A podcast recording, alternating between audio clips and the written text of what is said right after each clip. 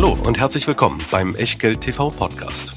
Bevor es gleich losgeht, beachtet bitte unseren Disclaimer auf der gleichnamigen Unterseite auf www.echtgeld.tv. Auf die Inhalte dieses Disclaimers wird zu Beginn einer jeden Sendung explizit eingegangen. Und nun viel Spaß und gute Unterhaltung mit Tobias Kramer und Christian W. Herzlich willkommen aus Berlin, herzlich willkommen zu Echtgeld TV. Zwei Wochen Pause sind vorbei, jetzt geht's weiter. Und vor einem Monat hatten wir ein extrem spannendes Thema, fandet ihr auch, nämlich Tenbagger. Tenbagger aus der Vergangenheit zu ermitteln, ist ja relativ Pillepalle. Ne? Das kriegt man ja relativ leicht hin. Das geht lang uns auch äh, recht gut. Aber wir hatten damals auch schon vor zu gucken, können wir irgendwas aus dieser Sendung mitnehmen? Können wir irgendwas übertragen? Und das gibt's für euch heute bei Echtgeld TV. Und das gibt's damit auch, wie immer, mit Christian Biröhl und Tobias Kramer. Und natürlich der Klassiker, auf den ihr praktisch immer wartet und der heute ganz besonders wichtig ist, der gute alte Disclaimer. Na, so alt ist er gar nicht. Der Blick nach vorn heute bei den Tenbaggern und natürlich auch das wieder Meinungen. Auf jeden Fall keine Aufforderung zum Kauf oder Verkauf von Wertpapieren, keine Anlageberatung, keine Steuerberatung, schon gar keine Rechtsberatung und deswegen auch keine Haftung. Weder für Richtigkeit, Aktualität und Vollständigkeit der Daten, die wir euch hier präsentieren, noch dafür, was ihr aus unseren Meinungen mit dem eigenen Depot macht oder eben nicht macht. Zehn Aktien werden wir heute diskutieren, zweimal fünf Tenberger Kandidaten. Das alles natürlich auch wieder dokumentiert in der Echtgeld TV Lounge mit den Echtgeld TV Profilen. Die könnt ihr runterladen, die könnt ihr teilen, gerade in den sozialen Netzwerken. Aber immer schön dran denken, den Quellenhinweis dran lassen. Danke. Und ähm, vielleicht zum Einstieg, Christian, äh, eine Sache. Äh, wir sind ja bin vorher so ein bisschen rangegangen nach dem Motto, also können wir das eigentlich so richtig ernst nehmen, was wir hier machen? Wir haben jetzt einen, äh, nennen wir es mal, einen numerischen Ansatz, äh, wo wir, wo wir im Grunde Erkenntnisse das letzte Mal übernommen haben, einen Bauchansatz, äh, den, den, den du im Grunde genommen äh, ich habe einen, Bauch, ich hab einen, ich hab einen Bauchansatz, ja, danke. ähm, wenn du, wenn du vor der Entscheidung stündest, äh, diese zehn Titel oder ähm, einen, einen Block dieser fünf Aktien in dein Depot zu nehmen. Äh, du hast schon vor der Sendung gesagt, das wäre für dich eigentlich eher ein Teil fürs Spaßdepot, weil du die Prognosefähigkeit Tenberger für, für zumindest kritisch äh, hältst und dir der, die Herangehensweise Tenberger zu finden für kritisch hältst. Aber wenn jetzt Leute in dieser Sendung von dem, was wir hier vorstellen, überzeugt sind, aus deiner Sicht, welche maximale Gewichtung sollte ein solcher Korb mit fünf Aktien haben? Also es hängt natürlich wirklich davon ab. Hundertprozentiges Aktiendepot. Ja, und es hängt natürlich davon ab, im, im Rahmen einer welchen Strategie man das einsetzt. Also in so einem, in so einem Spaßdepot äh, ähm, können solche fünf Aktien durchaus dann äh, fünf von, von 20 oder fünf von 30 sein, wenn man in diesem Spaßdepot wirklich auch explizit darauf setzt, Aktien zu finden, die das Potenzial haben, sich äh, äh zu verzehnfachen. Und manche mhm. Aktien hat man ja vielleicht auch nur aus. Jetzt sagst du 5 von 20, 5 von 20 heißt ein Viertel. Wie, wie, wie wenn, dann komme ich ja wieder auf das andere Thema. Wie groß ist so ein Spaßdepotanteil aus deiner Sicht? 10 Prozent, 15 Prozent? Ja, also höher würde ich es äh, höher würde ich nicht gewichten. Ähm, hängt natürlich auch immer davon ab. Das Spaßdepot ist ein reines Aktiendepot. Meine persönliche Erfahrung, ohne dass ich die jetzt empirisch wissenschaftlich äh, belegen könnte, ist, dass ich mit dem Spaßdepot unter dem Strich gutes Geld verdient habe, weil eine Aktie eben im schlimmsten Falle 100 Prozent fallen kann, sofern man nicht permanent immer nachkauft. Ähm, gleichzeitig aber im besten Falle um viele hundert Prozent steigen kann. Und wenn man dann Geduld hat in einem solchen Spaßdepot, ähm, dann kann man auch wirklich von diesem Effekt äh, profitieren. Ein bisschen Glück äh, gehört natürlich auch dazu. Deshalb auch da wichtig, eine gewisse Streuung, nicht so. zu stark auf gewisse Trends setzen. Insofern, es kann aber auch sein, dass die eine oder andere Aktie, die wir hier vorschlagen, ähm, gar nicht für den einen oder anderen Zuschauer im Rahmen Spaßdepot relevant ist, sondern dass sie wirklich auf Aktien aufmerksam werdet, ähm, die vielleicht für eure Strategie, wie immer sie aussehen mag, interessant sein kann. Wachstumswerte Strategie, vielleicht macht er eine bestimmte Branchen. Äh, wir werden heute sogar auch Aktien mit Dividende haben. Und mit einem raketengünstigen KGV. Das auch das. Auch sagen. KGV eine, Val eine Value unter 10. Eine Value-Aktie gibt es auch noch. Genau. So, und das und, alles und das übrigens heute von mir. Ja, ja, das, das stimmt. Ja, aber wir haben, wir haben, zwei, wir haben zwei Ansätze. Aber lass, lass uns nochmal lass uns noch mal auf diese Gewichtung, weil ich hatte dir ja von so, so ein paar Gesprächen auch mit meinem Vater erzählt, der in diesem Moment etwas gerader vor dem Monitor sitzt. Ähm, und da geht's ja auch darum, also wenn, wenn man so etwas überträgt, äh, Christian im Grunde genommen, wenn man sagt, 15% des Spaßdepot, ein Viertel davon sind es 3,75%. Also sagen wir mal so, maximal 5% dessen, was wir hier äh, heute präsentieren, sollte ein, ein solcher äh, Ten-Bagger-Ansatz in einem Depot äh, dann widerspiegeln, also wirklich dann auch kleinteilige Positionen oder auch mal, wenn es darum geht, dass man eben ein Depot hat, was kleiner 100.000 Euro ist und das wird der eine von euch, der eine oder andere von euch wird ja auch in dieser Situation sein. Nicht schlimm, aber dann kommt es eben auch auf die Konditionen an, wie man kauft und da haben wir ja beim letzten Mal auch gesehen, dass wir uns schon dann ein bisschen also das, es war dann schon ganz schön ordentlich äh, der ja, prozentuale Anteil. Ja, also 1000, äh, Euro, 1000 Euro äh, eine Order. Das kann man machen, wenn man einen Euro Flat Fee zahlt. Ja. Äh, das kann man auch machen für äh, 3,95 Euro Flat Fee, ja. wenn man gerade so ein Einführungsangebot hat. Aber Oder für einen Fünfer von mir ja, aus. Sobald so eine Prozentstaffel da reinkommt mit einer Grundgebühr, puh, also da muss ich sagen, halte ich das für nicht, äh, für nicht wirtschaftlich. Ja, also von daher ähm, guckt eben, was macht aus eurer Sicht Sinn ähm, und beachtet eben auch, dass diese Kosten zwar nur einmal gezahlt werden müssen, aber trotzdem auch ähm, das Wohlfühlgefühl und sowas bei mir bei den Tabakaktien, das Wohlfühlgefühl bei einem Investment dann schon beeinflusst. Erwer Erwerbskosten sind wie ein Ausgabeaufschlag. Natürlich, weil ja. es steht ja weniger Geld dann zur Verfügung, äh, was, was in die Aktie gehen kann. Dafür ist das Total Expense Ratio quasi bei einer Aktie schon in der Vorstandsvergütung mit enthalten und wird nicht extra ausgewiesen und äh, dürfte dann auch vor dem, trotz hoher Gehälter äh, quasi relativ gering. Naja, es gibt ja nicht nur Vorstandsgehälter als Expenses. Also ähm, ich, war ich war heute noch bei einem äh, äh, Unternehmen auf der Hauptversammlung. Äh, die haben bei einem Saftladen wollte er eigentlich sagen, aber er ist ja zu diplomatisch. Ich kann das gerne ergänzen. Telekolumbus ist ein Saftladen, zumindest in der Vergangenheit gewesen. Du wolltest sagen was? Ja, und äh, dort äh, ähm, reden wir halt schon darüber, dass dann mal ein Verlust ansteht von 160 Millionen. Ähm, das sind halt auch Kosten, äh, jetzt nicht komplett, also der Verlust war nicht komplett Kosten, aber äh, da fällt halt Marketing an äh, und da gibt es viele, viele Punkte in der Integration, Beratungskosten, also zweistellige Millionenbeträge für Beratungskosten. Ja, da muss man dann halt äh, sich als Anleger auch fragen, wie ist das mit einer Total Expense Ratio? Ja, äh, bei Telekolumbus könnte ich noch viel ergänzen, aber haben wir ja gesagt, das wollen wir ja gar nicht machen, sondern wir wollen jetzt in Medias Res gehen, in die Tenbagger für 2029, also zumindest Kandidaten. Und bei den Kandidaten ist es so, dass wir beim letzten Mal eine sehr, sehr umfangreiche Liste uns genommen haben, 1000 Unternehmen untersucht haben, da so ein paar Erkenntnisse rausgenommen haben. Die habe ich in die neue Liste, die Christian gezogen hat, und mit einigen Daten angereichert hat, übertragen und habe dadurch diese Liste bestehend aus am Anfang 1500 Unternehmen äh, du hattest Asien mit reingenommen, wo wir ja immer auch so ein bisschen skeptisch, was die Datenqualität Ich habe hab das, nur für, ich hab das nur für dich gemacht. Nur für dich, weil du ja ein großer Fan von asiatischen Einzelaktien bist. Das stimmt. Deswegen ist genau null Asien in dieser Liste dann auch am Ende rübergekommen. Und ähm, wir, hatten, wir hatten so ein paar Kernkennzeichen. Äh, auf eins gehe ich sofort ein, das werdet ihr dann sehen, das berechnen wir auch gleich. Mit der ersten Aktie, die wir vorstellen. Die Unternehmen sind tendenziell keine extrem großen. Das heißt, wir haben festgestellt, dass Marktkapitalisierungen von weniger als 50 Milliarden etwas sind. Ähm, das stimmt zum großen Teil auch für die Unternehmen, aber bei einer Aktie stimmt es eben heute auch nicht. Sie haben kaum äh, Dividenden, sie haben auch kaum Dividendenwachstum. Äh, die, das äh, äh, Price-Sales-Ratio ist relativ hoch, also größer 2,5 war so ein, war so ein Wert. Äh, das Price Earnings, also das KGV, liegt auch über dem Durchschnitt, also etwas, wo ich normalerweise dann immer zucke. Net Debt EBITDA liegt unterhalb des Durchschnitts für mehr Flexibilität. Auch das hatten wir in der Tenbagger 1 äh, herausgestellt. In dem Moment, wo ich keine oder wenig Schulden habe und mal irgendwie ein Quartal, drei Quartale, fünf Quartale etwas schief läuft, behalte ich Flexibilität. In dem Moment, wo ich, ähm, wo ich komplett durchverschuldet bin, kann sowas sehr, sehr schnell den Exitus zur Folge haben. Äh, und deswegen ist es hier wichtig, auch darauf zu achten, dass Net Debt EBITDA gering ist, um diese finanzielle Flexibilität zu haben.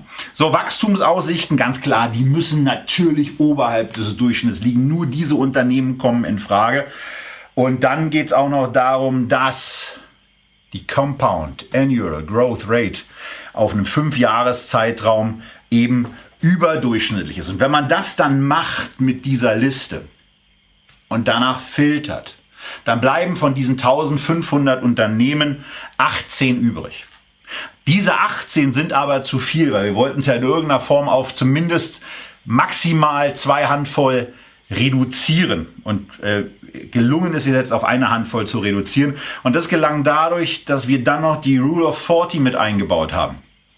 Da waren wir aber dann aber auch bei 13.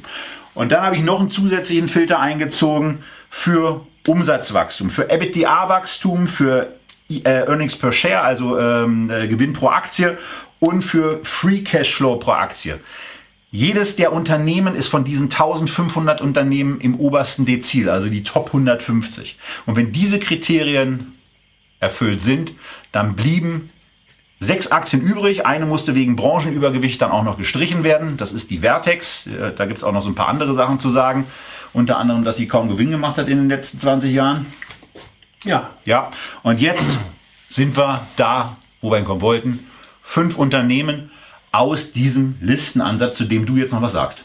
Na, der, der, List, der Listenansatz, ich, ich liebe ja normalerweise Listen. Das ist ja die, äh, die Basis äh, meiner Vermögensverwaltung, äh, dass ich versuche, ähm, Handeln zu systematisieren. Das geht wunderbar durch quantitative Kennzahlen. Ähm, das mache ich aber am liebsten dann, wenn diese Strategien wirklich validiert sind, wenn sie für mich entsprechend eingängig äh, sind, so wie das bei der Dividendenadelmethodik ist und wie das bei einigen daran anknüpfenden Strategien der Fall ist. Das heißt, die Methodik an sich ist mir extrem vertraut, extrem sympathisch, allerdings nicht bei diesem Thema. Mhm. Ähm, bei Tenbaggern bin ich persönlich der Meinung, die krampfhafte Suche danach bringt gar nichts.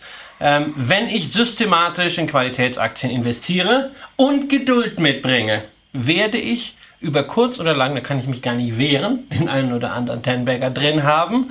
Ähm, und wenn ich aber dann in andere Unternehmen abseits solcher Strategien investiere, wie ich das persönlich mache, dann müssen es auch Unternehmen sein, die nicht aus irgendeiner Liste kommen, sondern mit denen ich mich dann persönlich identifizieren kann. Deshalb gibt es von mir dann den, wie du es eben so sympathisch genannt hast, Bauchansatz. Das ist ein Thema, mit dem ich grundsätzlich durchaus vertraut bin, mit dem Thema Bauch. Ähm aber äh, heute geht's eben vor allen Dingen auch darum, natürlich haben wir hier auch schon einige Aktien gehabt, die die wir sehr spannend fanden. Ähm, und äh, viele der Unternehmen, die Christian, äh, einige der Unternehmen, ja drei, drei, vier Aktien hatten wir hier schon. Ja. Eine ist, glaube ich, komplett neu. Äh, aber das wird, das sind spannende Unternehmen und äh, wir sind auch gespannt, ob euch eher dieser numerische Ansatz überzeugt zu Unternehmen, wo es teilweise schwierig ist. Also ich kannte einige vorher nicht. Ähm, aber die beeindruckendes Wachstum haben. Wie gesagt, jedes dieser Unternehmen das ihr jetzt hier seht, ist im obersten Dezil, also in den obersten 10% dieser 1500, was Umsatzwachstum, EBITDA-Wachstum, äh, Earnings per Share Wachstum und Free Cashflow Wachstum anbelangt. Ihr seht Net Debt to EBITDA, ähm, wie da die Ratios aussehen. Ihr seht, dass es keine Dividende gibt. Äh, und ihr seht auch das langfristig erwartete Wachstum, was sehr, sehr beeindruckend ist und wo eine Aktie wie Viva ähm, am unteren Ende mit 16,7 Prozent liegt. Aber ihr seht vor allen Dingen auch etwas, was ich am Anfang schon angedeutet habe, dass da so ein Unternehmen drin ist wie Amazon. 785 Milliarden Euro Marktkapitalisierung ist ein wenig oberhalb dieser 50 Milliarden Dollar.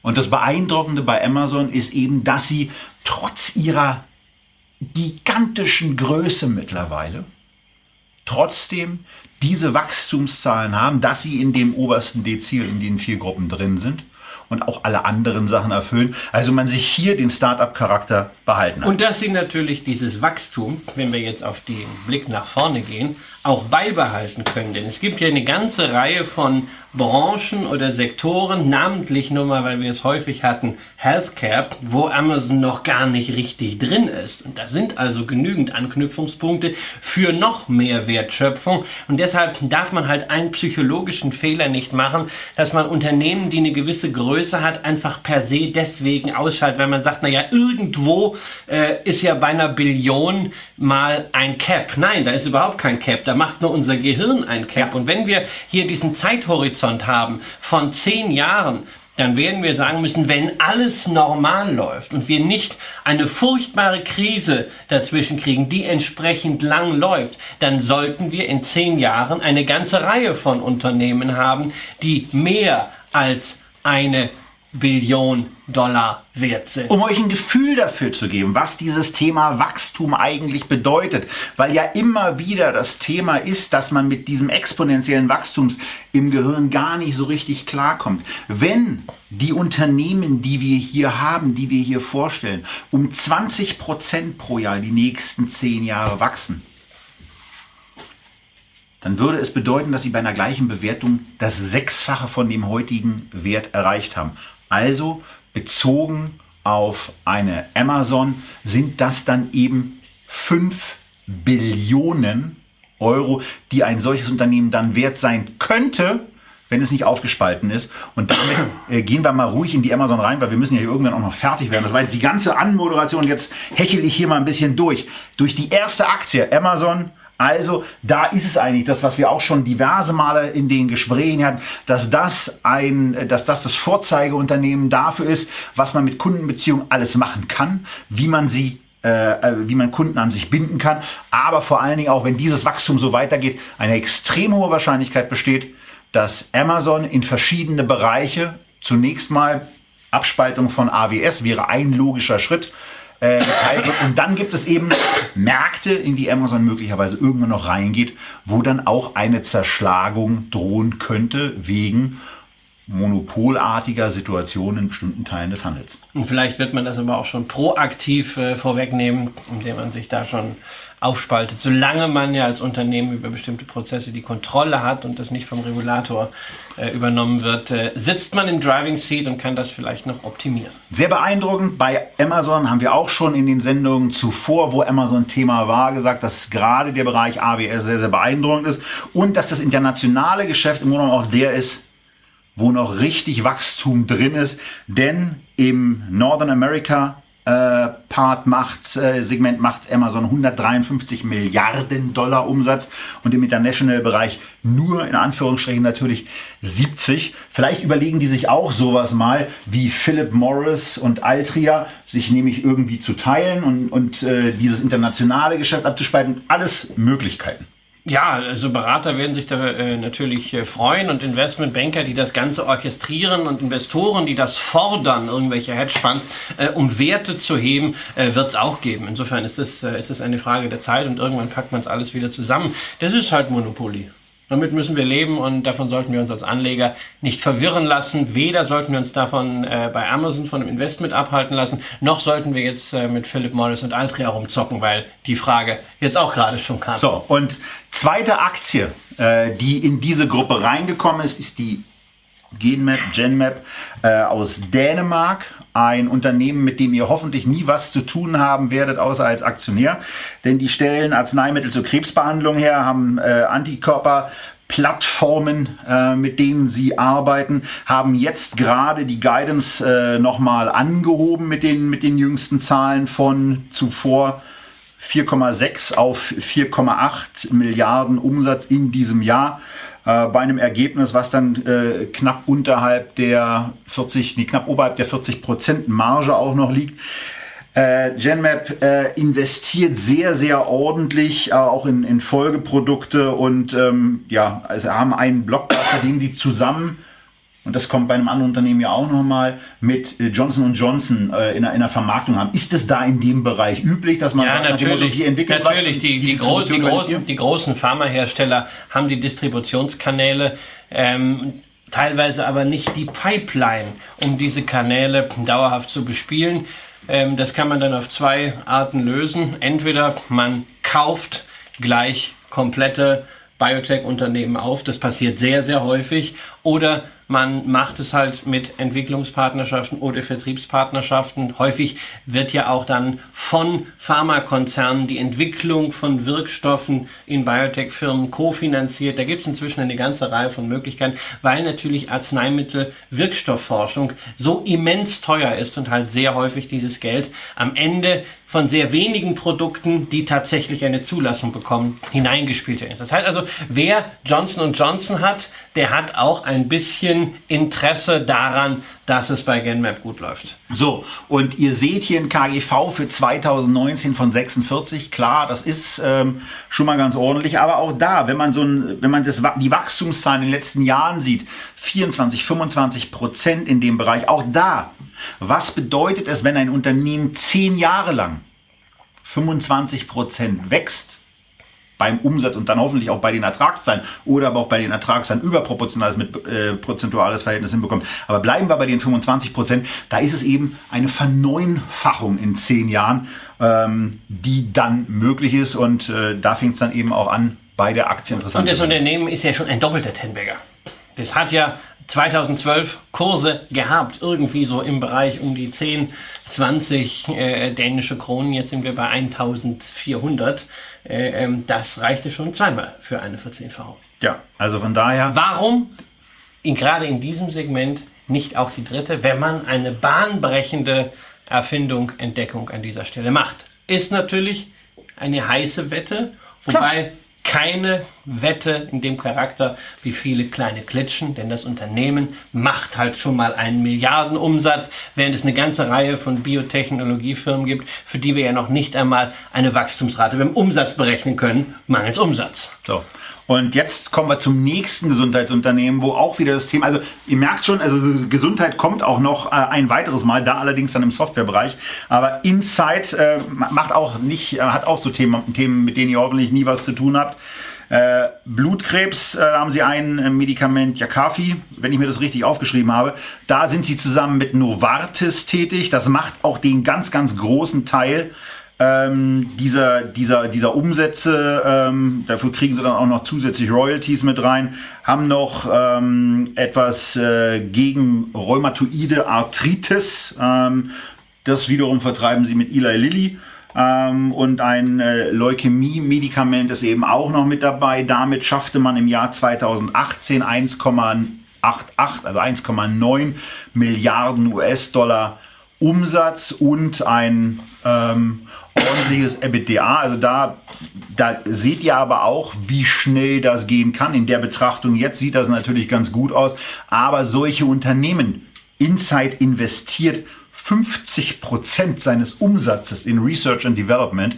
In dem Moment, wo dieses Research and Development mal drei, fünf Jahre nicht erfolgreich ist, wird es dann eben bei den Folgeprodukten schwieriger. Ja, und das ist natürlich ein sehr, sehr langer Weg in der Biotechnologie. Also ich bewundere das ja auch, dass du dich hier wirklich da jetzt so reingefieselt hast und diese Investorenpräsentation von diesen Unternehmen gelesen. Ich habe ja letztes Jahr... Gelesen ist ein bisschen übertrieben, aber... zumindest mal angefangen, das durchzuarbeiten. Ich habe ja letztes Jahr im Kontext unserer Sendung zum Thema Biotech äh, mal ein ganz einfaches Statement gemacht. Ich habe davon keine Ahnung und habe dazu auch überhaupt keine Lust. Ja. Ähm, weshalb ich äh, in diesem gesamten Sektor Experten vertraue und zwar keinem äh, aktiven Fondsmanager klassischerweise, sondern einem aktiven Fondsmanager in der besonderen Hülle. BB Biotech, alles was wir damals zu dieser Aktie gesagt haben, die ja auch im Echtgelddepot enthalten ist. Übrigens gilt weiterhin, äh, kann man sich auch immer noch mal anschauen, die Folge. Und Macht das auf der Website, macht das auf der Echtgeld TV Website, geht dorthin,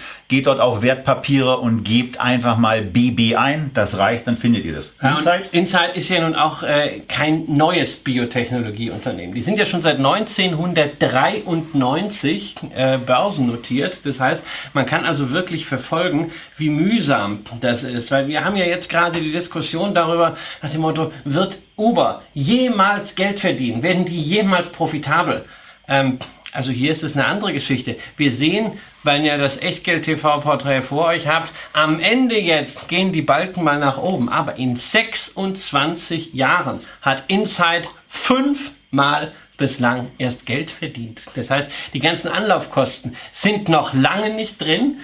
Das heißt, die sind unter Druck. Und die Investoren, die schon lange dabei sind, haben natürlich nach wie vor die Hoffnung, dass da mal richtig was geht, dass wir in die dreistellige Marktkapitalisierung kommen. Und dann wären wir natürlich auch relativ bald beim Tenbagger.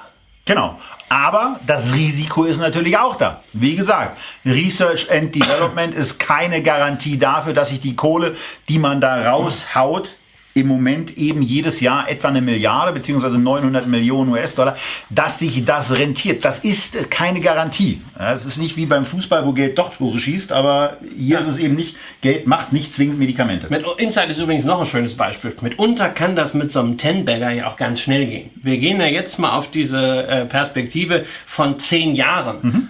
Inside hat Ende 1999, Anfang 2000 äh, den 14 Bagger innerhalb von vier Monaten hingekriegt. Da ist die Aktie in dieser verrückten Zeit, als nicht nur Internet, sondern auch Biotech-Werte an der Nasdaq total gehypt wurden, von 10 auf 140 Dollar gestiegen. Ver 14-facht in vier Monaten. Und zwar, weil Analysten irgendwie dieses ominöse Wort Genom was 99 irgendwie noch äh, viel mehr ein Buch mit sieben Siegeln war, als es heute der Fall ist, im Zusammenhang damit brachten. Dann kamen so ein paar Studien, ja, irgendwie Genom und es ging einfach nur noch rauf. Schaut euch mal den Langfristchart von Insight an.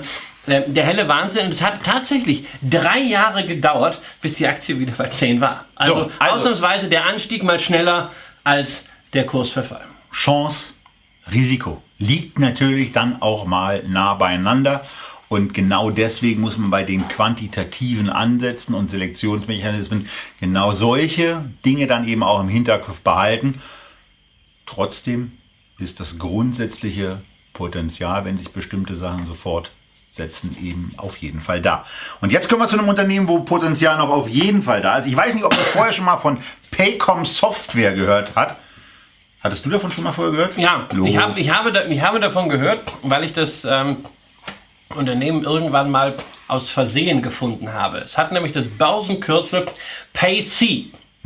Und man kann ja unter Umständen auch mal abrutschen. Und ich schaue mir häufiger eine Firma an, die ich im Depot habe, die hat PayX. Paychecks, ja, einer der in Anführungszeichen alten Abwickler, Datenprocessors für Unternehmen. Paychecks, erfolgreiches Unternehmen, äh, großartige Dividendenhistorie, feine Rendite, seit langem Bestandteil meines Portfolios. Aber ich meine, wenn ich mir die Kursentwicklung dann anschaue, seit dem Paycom und ich hatte irgendwann mal statt des X ein C eingegeben ne, äh, und war darauf getroffen gekommen, sehe diesen Chart und dann habe ich es mal angeguckt, aktuell abgedatet 140 Prozent seit 2014 hat Paychecks gemacht. Coole Sache.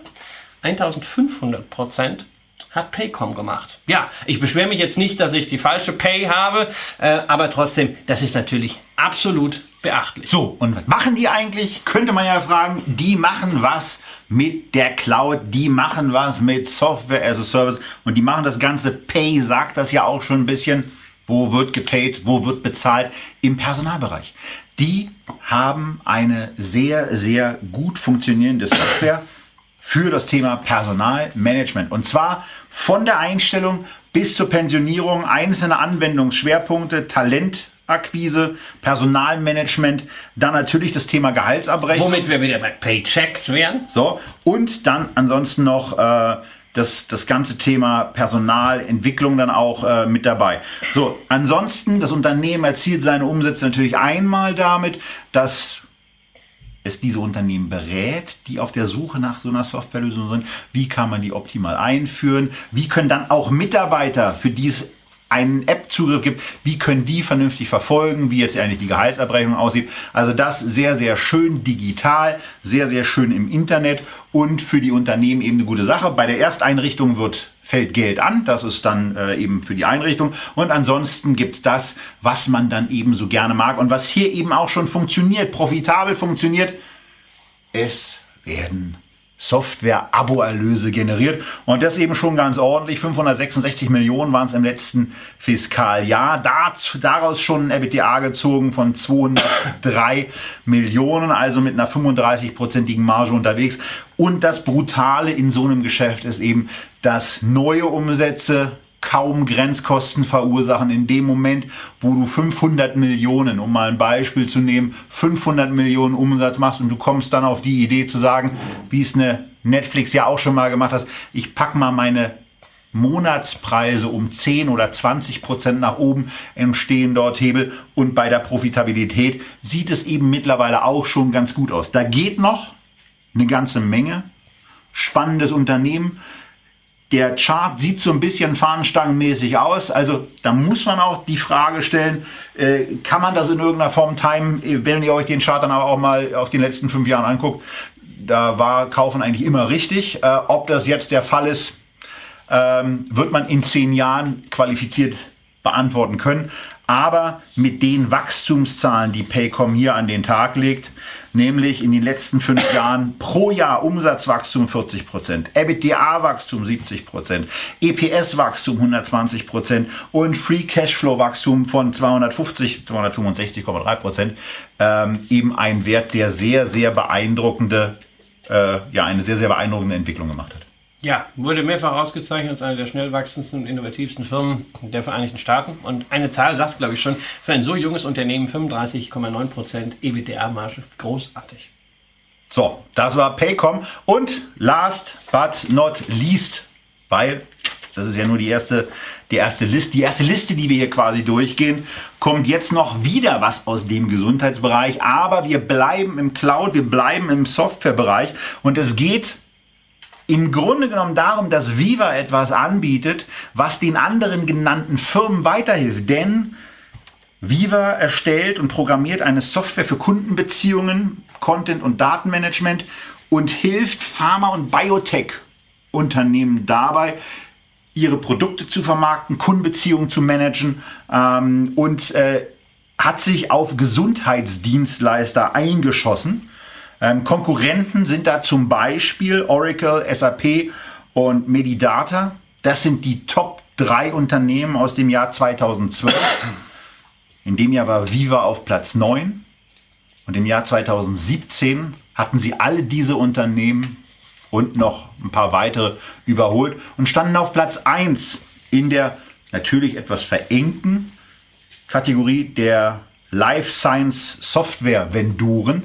Ähm, Ihnen gelingt es im Jahr 2019, das Geschäftsjahr ist am 31.01. abgelaufen, 862 Millionen Euro Umsatz zu reporten. Hier auch eine super EBITDA-Marge von 27,5 Prozent. Nicht so gut wie bei Paycom, aber ähm, da geht eben auch noch das eine oder andere. Ihr seht da auch, der Chart ist auch ganz beeindruckend, wenn man da äh, in 14, 15 und 16 jeweils eine Tranche gekauft hätte dann wäre man heute auch mit einem breiten Grinsen ausgestattet.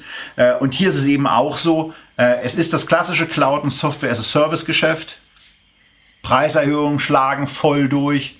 Ähm, Kunden sind immer noch äh, ordentlich zu gewinnen. 675 Kunden, nee, mehr als 675 Kunden hat Viva bereits.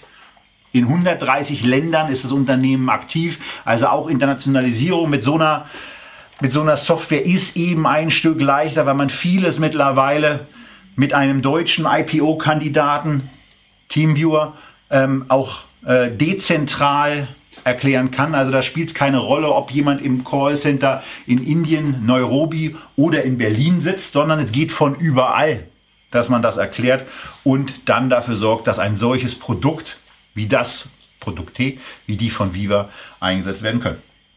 Ja, ich finde die Firma großartig. Äh, sie ist natürlich, wie viele großartige Firmen, momentan sehr, sehr, sehr teuer. Ja. Ähm, nicht nur jetzt, wenn man auf das KGV schaut, auch wenn man mal einfach äh, sich den, den Umsatz anschaut. Ja, wir zahlen hier 24 Milliarden äh, Dollar für 860 äh, Millionen Umsatz. Das ist eine sehr, sehr ordentliche Ratio, äh, trotz äh, der sicherlich respektablen Marge. Aber äh, mit diesem langen Horizont ist es auf jeden Fall ein Unternehmen, was durchaus sich verzehnfachen kann.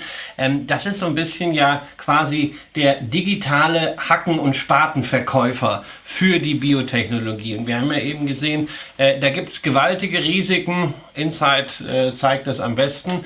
Ähm, und Viva ist halt eine Alternative, wie man davon profitieren kann, ohne jetzt wirklich dezidiert auf die Wirkstoffforschung zu setzen. Ja, und, und solche Aktien wie Viva, wie Paycom äh, und auch eine Amazon, das sind auch Unternehmen, äh, wenn ihr sagt, die sind mir jetzt aber aus irgendwelchen Gründen zu teuer, die man unbedingt auf die Watchlist legen sollte, weil wenn die mal ein enttäuschendes Quartal haben, dann gehen Investoren damit unter ganz schnell raus und dann notiert so eine Aktie schnell mal 10 oder 20 Prozent im Minus.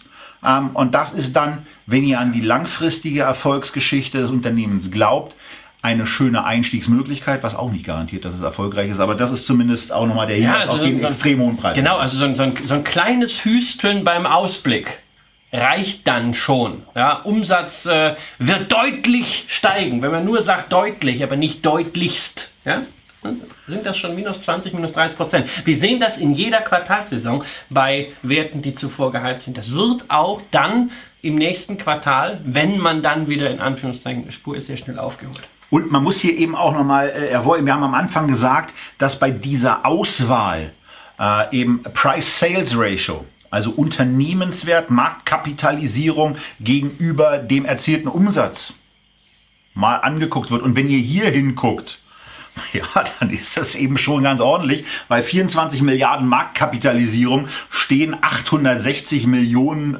Dollar Umsatz gegenüber. Also in etwa das 30-fache. Das ist schon ein fettes Brot. Das war mal eine Musikgruppe, ne? Ist es nicht immer? Fettes eine? Brot, oder gibt es noch, ne?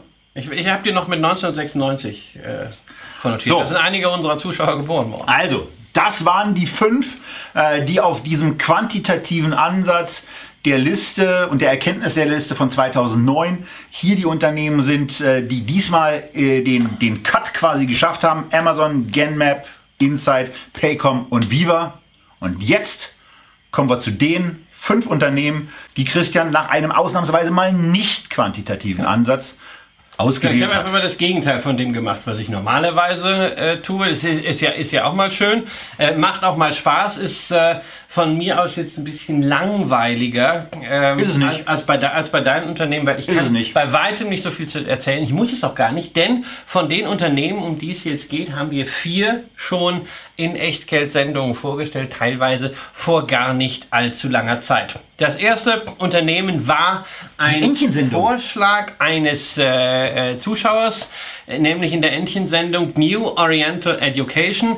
Ähm, ist ein Unternehmen, was natürlich auch noch aus einem anderen Grund gegen meine Grundprinzipien verstoßt. Normalerweise, zumindest im äh, Income Depot, was ja den Kern meines Vermögens ausmacht, äh, kaufe ich keine asiatischen Einzelaktien. Hier, New Oriental Education ist eine Aktie, die zwar in den USA gehandelt wird, aber es ist ein chinesisches Unternehmen und zwar der größte Bildungsanbieter auf dem chinesischen Markt für diejenigen, die sich äh, nicht erinnern. Angeboten werden sowohl Sprachkurse, als Vorbereitung auf ein Studium im Ausland, da geht es natürlich vor allem um Englisch, als auch Vorschulkurse und Nachhilfekurse, das sowohl offline in Gruppen als auch online. Also ist ein Full-Service-Anbieter. Es gibt einige chinesische Bildungsunternehmen inzwischen an der Börse. Diese Woche gab es einen großen Börsengang dort wieder von einem spannenden äh, Edu-Tech-Unternehmen, äh, GSX äh, Tech Edu. Der Kurs ist wild hin und her gesprungen. Wer sich für dieses Bildungsthema an der Börse interessiert, unbedingt da mal äh, draufschauen. Die machen das rein online, auch hochspannend. Ich habe New Oriental Education äh, nominiert, weil sie halt am breitesten aufgestellt sind und weil sie auch schon bewiesen haben, dass sie richtig ordentlich skalieren können und zwar profitabel. Gewinn geht wie an der Schnur nach oben. Die machen das auch mit Menschen. Ne? Das ist vielleicht auch nochmal ganz wichtig. Also da, da Ja. stehen Menschen vor anderen Menschen. Richtig. Ja, ähm, also und sie, sie schaffen es halt daraus Geld zu ziehen. Ja, äh, Umsätze steigen schön, Gewinne steigen schön und das ist natürlich äh, so, das wird weitergehen in China, weil man lieber am Brot spart, am Essen spart, als in der Ausbildung äh, der Kinder. Das ist vom vom Wertekanon ein ein Riesenthema. Gleichzeitig muss es dort auch sein, ähm, das entsprechend zu unterstützen, gerade auch im Nachhilfebereich, weil man sonst äh, nicht glaubt, dass man konkurrenzfähig ist. So und der Markt dafür ist natürlich so, ja. also da reden wir nicht über einen Millionen- oder Milliardenmarkt, da reden wir über einen Billionenmarkt, weil da geht so viel Kohle rein, gerade weil die Asiaten eine extrem hohe Bereitschaft haben, wie wir das auch ja, in der Sendung die, hatten, die hungern eher, als dass sie an der Bildung sparen. Und ich, und ich habe ja, ich habe ja gesagt, ich möchte in meinem Spaßdepot Aktien haben, die mir auch Spaß machen.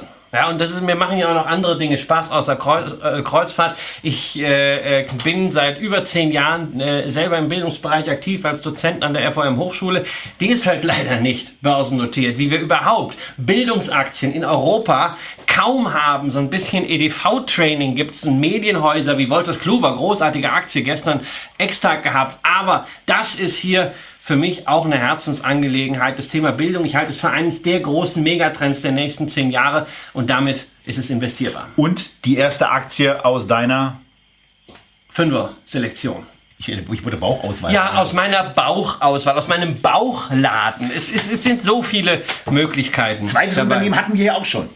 Toller Laden. Ja, das zweite Unternehmen, da kann man es kürzer machen. Hightech-Unternehmen äh, quasi Google 2.0 The Trade Desk. Ähm, vom Chart her ähnlich wie Paycom, eine Aktie, die eine pure Fahnenstange hat, ähm, wo man immer wieder sagt, na jetzt ist sie doch mal reif für eine Konsolidierung. Naja, ähm, es geht ab und zu auch da mal runter. Das waren auch retrospektiv gute Kaufgelegenheiten. Wir haben es hier zu tun mit einer neuen Art von Software, teilweise bereits jetzt AI-basiert organisiert für Performance Marketing bei Anzeigen im Internet. Erfüllt auch die Kriterien bei Price Sales beispielsweise, also Faktor ja, ist schon mal eine, ist schon mal eine ex Ansage. Extrem wachstumsstark, äh, dabei auch gleichzeitig jetzt schon profitabel, 25 auch jetzt schon 25 Prozent. So, und dann ist einfach hier an dieser Stelle die Frage, wir haben hier bislang einen Umsatz von 477 Millionen Dollar.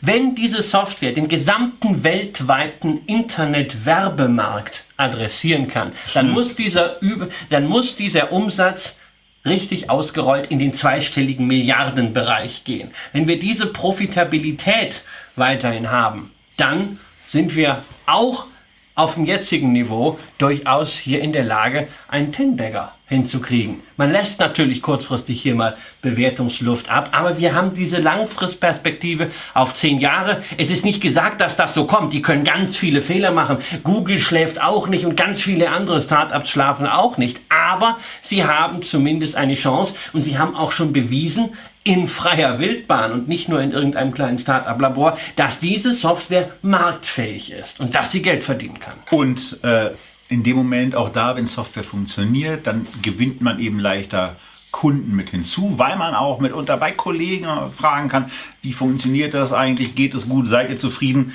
Hier sind die Leute offensichtlich zufrieden tolles Unternehmen. Ja. Ähm, genauso wie das nächste Unternehmen, ja. wieder also, mit einem Team. Genau, ich habe ich hab mir, hab mir jetzt ja auch ein bisschen branchenmäßig diversifiziert. Das ist ja der Vorteil, wenn man nicht mit einer Liste arbeiten muss, dass ich gesagt habe, also ich möchte eigentlich die Megatrends, die ich persönlich sehe, abdecken. ja. Und da hatten wir als erstes Bildung, da hatten wir als zweites Software und da haben wir jetzt das Thema Umwelt, Recycling and more. Eine Aktie, von der bekannt ist, dass ich sie sehr mag. Ich habe sie schon vor Jahren äh, gekauft und vorgestellt auch. Es ist nämlich eine Aktie, die in mein Beuteschema passt und trotzdem in Anführungszeichen oder vielleicht gerade deswegen auch ein Tenberger-Kandidat ist. Tomra Systems ist Dividendenadel. Über 25 Jahre in Folge die Dividende nicht gesenkt. Zuletzt sogar 14 Jahre in Folge erhöht. Komfortable Ausschüttungsquote und dazu, naja, momentan immer noch eine Rendite von über einem Prozent. Das ist nicht viel, aber sind meine Basis-Qualitätskriterien. Also fast zwei Prozent mehr als bei Bundesanleihen. Richtig, deshalb auch schon entsprechend lange im Depot. Wird gerne als Recyclingfirma wahrgenommen, als die Pfandsammler. Da kennen wir die Firma ja auch her. Bei mir am Rewe fütter ich regelmäßig ja. einen Tomra-Automaten. Der Richie Dittrich hat letztens irgendwie einen Pfandautomaten gepostet bei Facebook von Winkor Nixdorf. Das ist ja schön, dass der sein Pfand sammelt, aber doch bitte nicht bei der falschen Firma, sondern bitte bei meiner Tomra. Ist doch super. Wenn die noch, äh, wenn die noch Winkor Nixdorf haben, müssen sie möglicherweise ja, bald mal das Gerät ersetzen. Wär, wäre vielleicht gut, dass Tomra da wäre. Ist ein hochspannender Markt, insbesondere aufgrund des Ziels, in der Europäischen Union 90 Prozent der Plastikflaschen zu recyceln. Da gibt es eine ganze Menge zu tun. Ich war jetzt wieder auf Mallorca. Ähm, Recycling, Plastikflaschen, Wirtschaftstrennung. Äh, hä? Hm? Was? Also gibt es da gar nichts. Riesiger Anwendungsmarkt. Allerdings das ist ja nicht alles. 50 Prozent des Geschäfts machen die inzwischen mit Lebensmittelsortiermaschinen. Also zum Beispiel, wenn Lebensmittel verschiedener Güteklassen irgendwie verpackt werden. Also Äpfel, die laufen dann ja, übers Band? Die müssen, genau, Äpfel, die müssen automatisch erkannt, analysiert und in verschiedene Gruppen einsortiert werden. Das alles kann Tomra ebenfalls. Tomra kann. Also wir haben ja auch Technologie und AI offensichtlich mit. Tomra kann verschiedene Kunststoffarten erkennen und sortieren. Das heißt, es gibt eine ganze mögliche, äh, Reihe von Anwendungsmöglichkeiten und wir haben es hier letztendlich mit einem Unternehmen zu tun, das neben Recycling auch noch dieses Thema Sensorik Automatisierung und ein bisschen dann Richtung Robotik nimmt. Natürlich auch dieses Unternehmen richtig explodiert. Aber auch hier einfach nicht vergessen die Relationen. Wir reden hier bislang nur über umgerechnet 950 Millionen Euro Umsatz. Und wenn die das auf die Kette kriegen, diese Nachfrage nach ihren Leistungen ordentlich zu managen, das umzusetzen in Aufträge und in Produktion. Ne? Stichwort Produktionshölle. Ne? Tesla ist auch cool, aber hat es lange Zeit nicht produziert gekriegt. Jetzt haben sie die Servicehölle. Wenn Tomra das besser macht, und sie haben ja schon eine längere Historie, dann hat natürlich auch diese Marktkapitalisierung von aktuell drei Milliarden, das ist ja ein Pupswert gemessen an dem, womit wir uns sonst im Kontext dieser Sendung gerade bei den Biotechs beschäftigt haben, natürlich das Potenzial Richtung 30 zu laufen. Genau, und hier muss eben, in dieses Unternehmen muss eben vor allen Dingen wieder stärkeres weiteres Wachstum reinkommen. Wir sehen hier vor allem auch unterproportionales EBITDA und Jahresüberschusswachstum. Das muss aber nicht zwingend schlecht sein. Ich bin jetzt bei dem Unternehmen nicht so drin, wie die das kommunizieren, ob sie beispielsweise in Fertigungskapazitäten oder in Technologie im Moment verstärkt investieren oder möglicherweise auch drittens den Markteintritt in den USA vorbereiten und zu sagen, naja, räumen wir doch unsere Automaten einfach mal bei Walmart äh, aus, wenn da irgendwann mal ein Umweltgesetz also, oder sowas also, kommt die Zusammenhänge müssen natürlich das da ist, sein. Das ist, ein, das ist ein Thema sicherlich bei, äh, bei Tomra, dass das Unternehmen insgesamt konservativer geführt wird und nicht äh, vielleicht diese All-or-Nothing-Chancen sucht, mit denen man sehr schnell äh, auch dieses deutlich überproportionale Wachstum hinkriegen kann. Und äh, natürlich äh, äh, die Relation Umsatz, EBTA, Jahresüberschuss in den letzten drei Jahren Jahresüberschuss am geringsten gewachsen, zeigt auch, man hat brutal investiert in die Kernkompetenz. Ja, und das ist ja etwas, äh, was man bei anderen Unternehmen auch gut finden, wie beispielsweise bei Amazon. Und jetzt kommen wir zu deinem vierten Unternehmen. Wenn man bei Tomra sich ja. den Chart anschaut, dann sagt man eigentlich und läuft und läuft ich, und läuft. Ja, und, ich, und Röhl verstößt gegen alles, was er sonst sagt.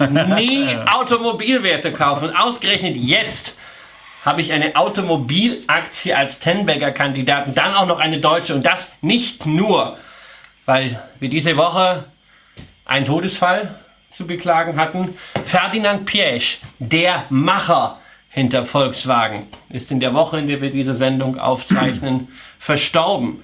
Und um einfach nur mal die Leistung von Ferdinand Piech zu würdigen, langfristig der Blick auf die Kursentwicklung von Volkswagen während seiner Amtszeit als Vorstandschef und Aufsichtsratschef von 1992 bis 2015 hat sich der DAX verzehnfacht. Da war sogar der DAX ein Tenbagger, wenn man genügend Zeit mitbrachte. Volkswagen hat sich in dieser Zeit gemessen der Vorzugsaktie vervierzigfacht. Das heißt, wir sehen also mehr als ein Tenbagger mit der Aktie war auf jeden Fall drin.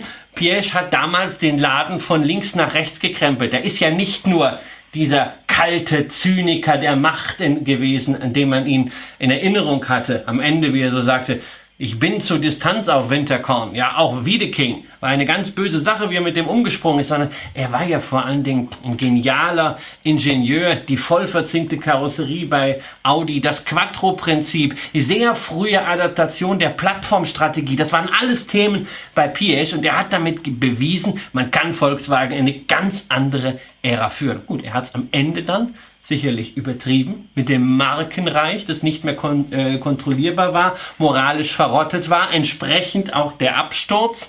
Aber Volkswagen hat nun eine neue Strategie. Dies ist ähnlich konsequent als CEO, wie es Piesch vor 30 Jahren gewesen ist, setzt volle Kanne auf das Thema Elektromobilität. Und hat aber auch noch einen Konzern im Hintergrund. Wenn Wasserstoff auf einmal kommt, dann kann man bei VW auch immer noch abbiegen und irgendwelche Forschungseinrichtungen da werden auch noch was. Auch da kann man Autos produzieren. Ne? Produktionshölle. Die haben eher die Spaltmaßhölle. Das war ja bei äh, äh, Beim Hyundai? Pier, bei Pirsch war das das große Winterkorn. Thema. Winterkorn war das Ding. Ja, aber Pirsch hat immer gefordert, 3 mm Spaltmaß. Und äh, das hat Winterkorn natürlich zum Wahnsinn äh, getrieben. Volkswagen investiert in den nächsten fünf Jahren 44 Milliarden Euro in Elektromobilität. Ich habe keine Ahnung, ob das am Ende reicht, um wirklich dauerhaft diesen Konzern zu sichern in der Weltspitze. Du bist da viel besser drin. Aber es ist etwas Entschlossenes und wenn das funktioniert, dann haben wir hier auch wieder das Potenzial auf einen Tenbagger. Und, und Volkswagen hat die Konsequenz, um da mal kurz einzugehen. Volkswagen ist im Moment das Unternehmen, was den Anschein sich gibt nach außen die konsequenteste Strategie auch zu haben und dann auch mal wirklich durchzuziehen. Ähm, äh, haben jetzt auch einen Vorstand vorne, der sich diesem Thema äh, zieht. Bei Herrn Müller haben ja viele vergessen, wie er sich am Anfang über Elektromobilität lustig gemacht hat im Jahr 2012, glaube ich, als er noch bei Porsche war. Und jetzt kommt Porsche mit einem offensichtlich sehr, sehr spannenden Fahrzeug heraus, dem Taycan, der sich anschickt, auf Basis der aktuell vorliegenden Bestellungen im kommenden Jahr im Jahr 2020 bei den Absatzzahlen den Porsche 911 aus dem Stand zu überholen, wenn sie die Produktion so schnell hochgefahren bekommen. Also wenn ich ein Auto bräuchte, ne? Brauche ja keins, habe ja gerade meins verkauft, endgültig. Aber es ist eine andere Geschichte. Ich muss sagen, ich finde diesen Taycan, finde ich großartig. Sieht wirklich schön aus. Ansonsten gebe ich natürlich eines zu, dass ich hier Volkswagen nominiere, hat natürlich in gewisser Hinsicht auch emotionale Gründe. Ich würde es mir wünschen, ja. dass das funktioniert, was sie vorhaben, im Interesse Deutschlands und im Interesse äh, des Automobilstandorts. Und vielleicht kommen ja auch noch Marken dazu.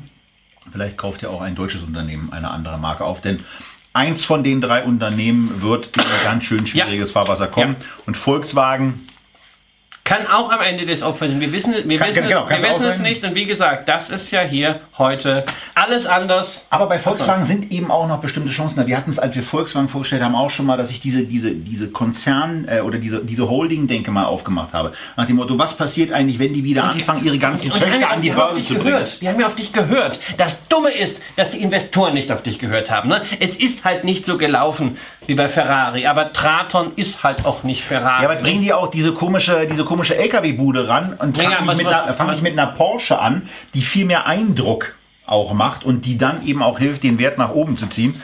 Ähm, ja, Porsche Selbstständigkeit ist noch so ein, äh, so ein sensibles Thema. Da, ja. war, da, war, mal was. Ja, ansonsten bei der Volkswagen, äh, ich habe die aktuellen Zahlen jetzt, ich habe es wirklich vor der Sendung einfach nicht mehr geschafft äh, und nicht dran gedacht, äh, schnell in den, in den Geschäftsbericht auch von Porsche reinzugucken. Aber vielleicht nochmal nachgucken, wenn ihr Freunde dieser, dieses Ansatzes seid, ihr könnt natürlich auch die Volkswagen-Aktie mit einem deutlichen Discount kaufen, indem ihr zum Porsche-Aktionär werdet. Wie der Discount im Moment ist, ob er im Moment da ist, rechnet ja. ihr bitte auf Basis des Geschäftsberichts selber auf. Also Irgendein lieber Echtgeld-TV-Zuschauer wird es wahrscheinlich in einen Kommentar darunter schreiben. Für die, die besonders schlau sein wollen. Und wir verlassen jetzt Deutschland, wir verlassen Automobile. Wir bleiben bei einem Teilsegment dessen, was auch für Autos wichtig ist, gehen aber sind, trotzdem nach hier. Wir sind bei Mama Ma. Wir sind bei Mama Ma. Denn dieses Unternehmen, das letzte meiner Tenberger Liste, wurde von drei Maas initiiert. Jetzt denke Jack, ich gerade an die Mutter von Niki Lauda. Aber nein, nicht. nein. Drei Maas. Jack Ma von Alibaba, Pony Ma von Tencent und Ming Zema von Ping An. Also, Hast du, hast du die Namen wenigstens noch, auch? noch ein, Ja, noch ein Chinese. Also nochmal gegen meine eigentlichen Prinzipien verstoßen, aber es ist nun mal der größte Markt und auf diesem größten Markt, gerade wenn die Mittelschicht langsam wächst, ist irgendwann auch der Wunsch da, das Erreichte in irgendeiner Form abzusichern. Und der Chart. Und der Chart, ich muss da rein. Und- der Chart macht total neugierig. Und folglich sind wir im Bereich Versicherungen, nämlich Zong An Online Insurance, eine reinrassige Online-Versicherung. Also man wird es hier wahrscheinlich InsurTech nennen, sprich eine Versicherung wirklich im Jahr 2013 komplett neu von null auf der grünen Wiese aufgebaut. Versicherer tun sich ja wahnsinnig schwer, gerade hier in Deutschland, weil sie verschiedene andere Unternehmen integriert haben und alle IT-Systeme immer noch nicht laufen. Die haben gesagt, naja, wir bauen einfach einen komplett neuen Versicherer. Wir nehmen auch entsprechend das Risiko, also keine Rückversicherung im Hintergrund, holen uns dafür die Experten, haben in kürzester Zeit natürlich mit der Power der drei Gründungspartner auch entsprechend Kunden gewonnen, haben das 2017 in Hongkong an die Börse gebracht, haben sich 1,5 Milliarden Dollar umgerechnet geholt an frischem Kapital für die Expansion. Man hat das kurze Zeit gefeiert. Ich habe die Aktie seitdem auf der Agenda und dann ging es runter und es ging runter und es ging runter von 90 Hongkong-Dollar inzwischen auf 20. Der Aktienkurs, der Aktienkurs ist in Hongkong-Dollar, ganz wichtig. Die Marktkapitalisierung und das andere sind in chinesischen Yuan. Ja, 25 chinesisches- Milliarden, 25 Milliarden Yuan, wer das spontan nicht weiß, ich wusste es nämlich nicht, habe mal schnell nachgeguckt, sind etwa 3,1 Milliarden Euro. Also das nur mal zur Ja, Einordnung. ja, und äh, das ist natürlich ein desaströser Chart. Ich gucke ich gucke ihn mir immer an. Äh, wenn ich heute äh, ähm, die Aktie mal kaufen darf, freue ich mich. Ansonsten würde ich noch warten, bis irgendwann mal äh, ein, ein Signal da ist, weil ein, wenn ein Trend Also äh, du kaufst lieber gebrochen bei wird. 30 ähm, und wartest dann auf die 10. Ja, ja, natürlich, weil man es kann, was ist, was ist hier passiert? Ist das Unternehmen eine Blase gewesen? Naja, man hatte Erwartungen, dass das Geschäft mit dem Erlös aus dem Börsengang deutlich beschleunigt werden kann und man dann auch bald die Gewinnzone erreichen kann. Deutlich beschleunigt wurde, ist, äh, das hat geklappt. Man hat inzwischen mit diesem Unternehmen 400 Millionen Kunden auf dem chinesischen Markt. Was das für Kunden sind, sage ich gleich noch was dazu. Aber die- Aber es war halt alles deutlich teurer, dieses Wachstum hinzukriegen. Man hat auch schon, während man noch im Versicherungsbereich gewachsen ist,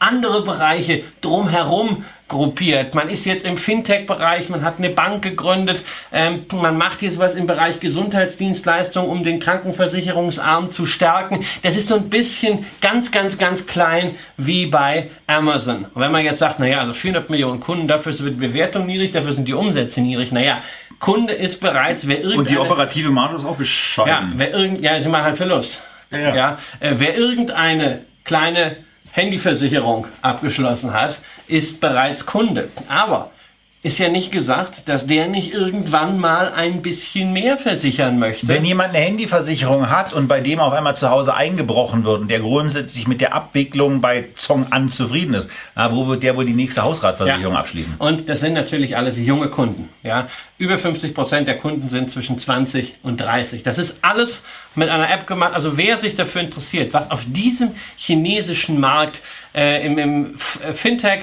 Insurtech und Healthtech-Markt losgeht, unbedingt mal einfach die ähm, Präsentation anschauen, die Investor Presentation von Zong An. Wie gesagt, das ist eine richtig, richtig heiße Aktie. Auch in China gibt es natürlich Wettbewerb darum. Es gibt einen, der daran glaubt, dass das ein Riesending wird. Äh, und das ist äh, ein Unternehmen, das dir ja auch recht nahe steht. Größter Einzelaktionär ist nämlich mit 16,5 Prozent Softbank. Also das Network haben sie sich auch en- entschlossen. Und wie gesagt, das, Das ist zumindest ein vielversprechendes Unternehmen, weil, weil 9,6 Milliarden Yuan Umsatz sind 1,2 Milliarden Euro, heißt 3 Euro pro Kunde im Jahr. Da Ja. geht noch was. Da geht, da geht, nein, da geht noch richtig was, ja. Äh, Und dieser Markt entwickelt sich ja auch erst. Ähm, aber es ist halt ich wollte bewusst eine heiße Sache haben. Die Ich schaue cool. mir ja, ich schaue mir ja Coole viele Aktie. Unternehmen an, nicht weil ich da rein unbedingt investieren möchte, sondern weil ich mich einfach dafür interessiere, was geht in der Wirtschaft vor sich, Und was Investor-Präsentation ist auf Englisch und äh, Investor Presentation macht ist auf Spaß. Englisch. Wenn man die Website zum ersten Mal ansteuert, ähm, man hat in Google gesucht und geht dann dahin, äh, ich glaube es ist äh, zong, äh, zongan.com, dann sind dort erstmal nur chinesische Zeichen. Allerdings also, wir machen das mal. ist dann ganz, genau, geh mal drauf, den mal Spaß schnell. machen wir uns ja, Ja, noch. genau, genau. Jetzt Ich habe ja wesentlich Zeit eingespart, nicht? Also Hundertprozentig, hund- alles gut, alles gut. Ich glaube, wenn ich jetzt hier raufklicke, dann müsste ich auf dem äh, Guru-Fokus-Porträt von Zong An sein. So, jetzt holen wir das auch mal so ins Bild, dass ihr das ebenfalls seht. Ja, und wir grüßen euch wie immer aus der Berliner äh, Dependance, aus der deutschen Hauptstadt, wo Internet aus der Berliner Internethölle. ähm, wo Internet immer noch so ein bisschen Neuland ist. Auf den RSS-Feed sollte man nicht klicken. Wir klicken mal auf das Thema Website. So, und jetzt äh, machen wir uns mal auf die Internetreise nach China. So, Jetzt jetzt krieg, und jetzt kriegen wir den Schreck. Mein Gott, aber man ist ja inzwischen als Wettbewerber erfahren. Entweder klickt man auf Investor Relations oder, ja genau, äh, das sieht jetzt ein bisschen anders aus als dieser Vollbildmodus. Aber jetzt klicken wir auf Investor Relations. Jawohl. Da oben. Wenn ihr uns im Moment nicht mehr seht, So, liegt es einmal und jetzt, daran, dass das Jetzt sieht irgendwie- ganz furchtbar aus. Nur chinesisch. Aber man ist ja erfahren. Man weiß, wenn irgendwo ein kleines Dreieck ist, könnte auch was anderes kommen. Und da ist dann in der Tat die englische Version dieser Announcements. Und dann geht ihr einfach auf das Investor Kit ganz oben. Investor Kit und da gibt es dann Präsentationen, Geschäftsberichte. Auch wenn ihr überhaupt nicht vorhabt, in eine solche Aktie zu investieren. Wie gesagt, ist auf 20 von 90 gefallen, kann immer noch 100% verli äh, verlieren. Ähm, Unternehmen ist nicht profitabel, zahlt keine Dividende, aber einfach mal reinschauen und gucken, was da in diesem riesigen Markt für Unternehmen entstehen. Hochspannend, einfach zur gesamten ja, wirtschaftlichen Bildung. Man kann das auch auf andere Bereiche übertragen. Ist ein bisschen was drin, auch zum chinesischen Healthcare Market. Auch das ist ein Wachstumsmarkt. Ich habe letztens einen Vortrag von Guido Lingnau, von Gulliver, vom Demografiefonds dazu gehört, über chinesische Pharmawerte. Ich vermute mal, du kennst auch keinen einzigen. Das sind Milliardenunternehmen. Ähm, das ist, ist einfach spannend und ich, ich äh, denke, wir haben ja auch mit unserem Asien-Experten Karl Pilny in der Sendung, glaube ich, alle den Eindruck bekommen, äh, wenn wir über zehn Jahre reden, Asien, namentlich China, außen vor zu lassen, wäre fahrlässig. Steckt natürlich auch in vielen etablierten Unternehmen drin. Wir sehen das gerade an den Märkten. Häufig ist mehr China-Exposure drin, als das vielleicht gerade dem einen oder anderen lieb ist. Aber das sind halt Geschichten, die wirklich für den chinesischen Binnenmarkt relevant sind. Aber ich habe doch irgendwo letztens, ich, du weißt bestimmt spontan, wer das gesagt hat. Das größte Risiko, was man im Moment mit China machen kann, ist es nicht im Depot zu haben. Ja, das ist ein, das ist ein Satz, den habe ich zuletzt gehört von Sven Perteni von Fidelity. Und jetzt gucken wir uns vor allen Dingen mal an, wie diese Liste von Christian auch aussieht, die wir euch natürlich auch nicht vorenthalten wollen. Also New Oriental haben wir gehört, Tombra, Trade Desk, Volkswagen äh, als Ja. Überraschung und äh, Zong als Zock, wenn man so will. Ähm, da, stehen, da stehen eben noch keine Compound äh, Annual Growth Rates, weil äh, gibt es eben nicht so richtig. Also von daher auch nochmal der sehr, sehr deutliche Hinweis. Wenn ihr alle zehn Aktien, die wir euch vorgestellt haben, oder auch nur fünf, 5% Depotgewichtung sollte das oberste der Gefühle sein. Ja, und was natürlich an der Stelle dann auch interessant ist, wenn man sich entschließt, da so eine Art, in Anführungszeichen, Spaßdepot vielleicht auch erstmal anzufangen, wie geht man damit um? Ja, also eines ist schon mal ganz entscheidend, was man bitte nicht macht, wenn jetzt Aktien abschmieren, einfach Kapital nachschießen. Ähm, da sollte man sich von Anfang an auch je Aktie einen gewissen Komplettbetrag setzen und den nicht übersteigen, damit man nicht am Ende Geld verfeuert. Und dann gibt es natürlich, Dann macht das nämlich auch keinen wenn's Spaß auch, mehr. wenn es auch dann nach oben hin äh, läuft, gibt es halt zwei Philosophien. Ich persönlich halte diese Aktien. Auch wenn sie sich verdoppelt haben, verdreifacht haben. Und ich mache auch nach unten nichts, ja, weil es ist mir dann auch irgendwann egal bei so einer Geschichte wie GoPro, ein geiles Produkt, aber die Aktie schmidt, weil ich weiß nicht, ob ich minus 80 oder minus 90 Prozent da bin. Äh, ähm, aber du machst Und ganz wichtig, sowas passiert eben auch. Ja, das sowas passiert, passiert, das passiert. Auch dem Christian Röhl, das passiert ja. blöderweise auch mir. Ähm, aber dass wir mal mit einzelnen Positionen brutal hinten Im, Spaßdepot, Im Spaßdepot ist es die Regel bei mir. Da liegen die meisten Positionen unter Wasser, aber die wenigen Positionen, die Gewinn haben, die sind natürlich auch damit dann so Beyond Me zum Beispiel. Ja, die sind dann halt so weit vorn, dass sie das, da kannst du dir dann auch die eine oder andere äh, äh Zinga oder Groupon leisten. Also gibt's, das ist die eine Möglichkeit, die man machen kann und dann löst man irgendwann, wenn man es dann braucht, in 10, 15, 20 Jahren das gesamte Spaßdepot auf und freut sich in der guten Marktphase. Die andere äh, Methode habe ich äh, äh, letztes Jahr in Zürich mit einem Professor äh, gesprochen, der macht es, äh, hat auch so ein Spaßdepot. Der macht es grundsätzlich so, wenn eine Aktie sich verdoppelt hat, schmeißt er die Hälfte raus mhm. und wenn eine Aktie 50% verloren hat, dann kickt er sie ganz raus. Außer es ist gerade ein Markteinbruch in dieser. Kann man sich machen, kann man auch so machen, ist halt die Frage, wie ihr das definiert. Ähm, wenn ihr bei der Hälfte, äh, wenn ihr nach einer Verdopplung äh, die Hälfte rausnehmt, heißt das natürlich, der Kurs muss doppelt so stark weiter steigen, damit ihr am Ende aufs Gesamtkapital einen Tenberger habt. Aber wichtig hier vor allem, wenn ihr ein Spaßdepot macht, definiert das vorher für euch und haltet euch das. Diese Definition ist der Grundstock dafür, erfolgreich zu investieren. Und zwar egal, ob das systematisch ist oder ob das aus dem Bauchgefühl ist. Und egal übrigens auch, ob das jetzt ein Ten-Bagger Depot ist oder ein Income Depot oder sonst was, ein Value Depot oder wie immer man das nennt. Diese Systematik, wie gehe ich damit vor? Was mache ich mit Gewinnen? Was mache ich mit Verlusten? Wann kaufe ich nach? Wann nehme ich oder nehme ich überhaupt Geld vom Tisch? Diese Grundsatzfragen müssen beantwortet sein, wenn ihr loslegt. Und wenn das geklärt ist, dann könnt ihr auch darüber euch Gedanken machen, welche der beiden Listen jetzt für euch in der heutigen Sendung die spannendere ist, in die ihr lieber investieren würdet. Wir haben einmal die Tenberger Kandidaten von Christian, New Oriental Trading, Tomra, Trade Desk, Volkswagen und Zongan Online und von mir Amazon, GenMap, Insight, Paycom oder Viva Systems. Und äh, das ist dann Liste von Tobias. Und genau darüber stimmt ihr jetzt bitte ab.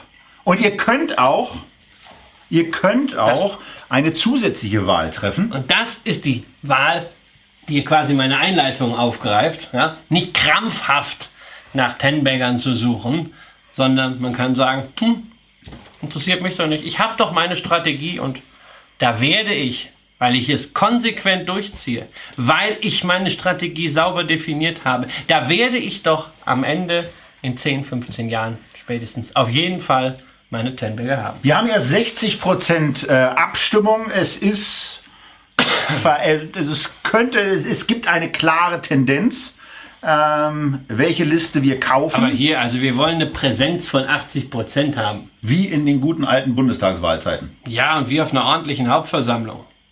Also, haltet euch ran. Die Liste von Tobias, die Liste von Christian oder ich halte nichts von der Jagd nach Tenberger. Wir brauchen noch 5% Stimmen. Die, die noch nicht abgestimmt haben, ihr haltet gerade den Betrieb auf, aber vermittelt uns auch ja eine zu, Trinkpause. Ich sag mal Ja zu deutschem Wasser. So, jetzt sind wir bei 79, so, sind wir bei 80, 80 und jetzt sind, haben wir unser, unser Quorum quasi erreicht. Und wir kaufen die Liste von Christian. 44 zu 33 zu 23. Ähm, Schöne Zahl, aber ja, ich war gar nicht darauf vorbereitet. Ist ähm, eure, eure Wahl. 23 Prozent, also knapp ein Viertel von euch sagen, ah, äh, mir ist eine andere Strategie lieber. Ich mache lieber cool bleiben und Dividenden kassieren oder ich nehme eine einfache ETF-Strategie und kümmere mich um den ganzen Kram der Einzeltitel nicht, sondern höre einfach nur Christian und mir zu. Äh, alles in Ordnung, alles schön, aber wir werden im Nachgang zu der Sendung, weil ein Kauf von fünf Aktien zu ja. verfolgen, ist A nicht besonders amüsant und B ist es im Übrigen auch so, dass es hier wirklich im Studio bullenheiß ist und, und wir eigentlich froh sind, wenn die Sendung zu Ende ist. Und dann kommt natürlich noch eins dazu. Also äh, schon die, die New Oriental Edo zu kaufen, ist jetzt kein Spaß, weil immer die wird aber wenigstens noch in den USA gehandelt. Das heißt, das kann man noch abends machen. Äh, die Zong An muss man dann tatsächlich hier in Deutschland kaufen, zu einem Zeitpunkt, wo die in Hongkong nicht mehr äh, mhm. äh, gehandelt ist. Äh, ich mache mich da mal auf einen relativ großen Spread äh, gefasst und werde natürlich äh, diese Aktie dann mit dem Limit kaufen. Ähm, weil ansonsten macht das keinen Sinn. Die nimmt man Dazu gibt es dann auch noch ein Update von genau. uns, wie wir da eigentlich reingekommen sind, wie das geklappt hat. All das erfahrt ihr beim nächsten Mal bei Echtgeld TV. Und ein, eins sollten wir noch erwähnen. Ja. Wir machen hier eine, eine Aktienauswahl über zehn Jahre. Und egal wie das läuft, am Ende freuen wir uns doch vor allem, wenn wir beide in zehn Jahren hier noch stehen dürfen oder vielleicht auch in dem klimatisierten Studio. Wenn wir gesund sind, wenn ihr gesund seid, wenn wir keine größeren Sorgen haben, als zu gucken, wie sich Aktien, die wir vor zehn Jahren besprochen haben, denn so entwickelt haben. Und wenn sich das Ganze nur verdreifacht hätte, wären wir auch happy. Wenn es die, wenn's die Marktwirtschaft in der Form noch gibt, wenn es keinen Krieg zwischendurch gab, das ist es, was wirklich zählt. Und damit hitzige Grüße oder Hitz, Hitzegrüße, hitzige Grüße eigentlich nicht, aber Hitzegrüße aus heiße Grüße, heiße Grüße aus dem Bauchansatz. Wir sehen uns, wir sehen uns beim nächsten Mal wieder bei Echtgeld TV. Wann? Wie? Wozu? Erfahrt ihr wie immer, manchmal ja auch doppelt, über unseren E-Mail-Verteiler. Darauf freuen wir uns, wenn ihr dann wieder da seid und natürlich auch auf eure vielfältigen Kommentierungen, Likes, Teilungen von unseren Beiträgen, auch von den Podcasts. Danke dafür und bis zum nächsten Mal.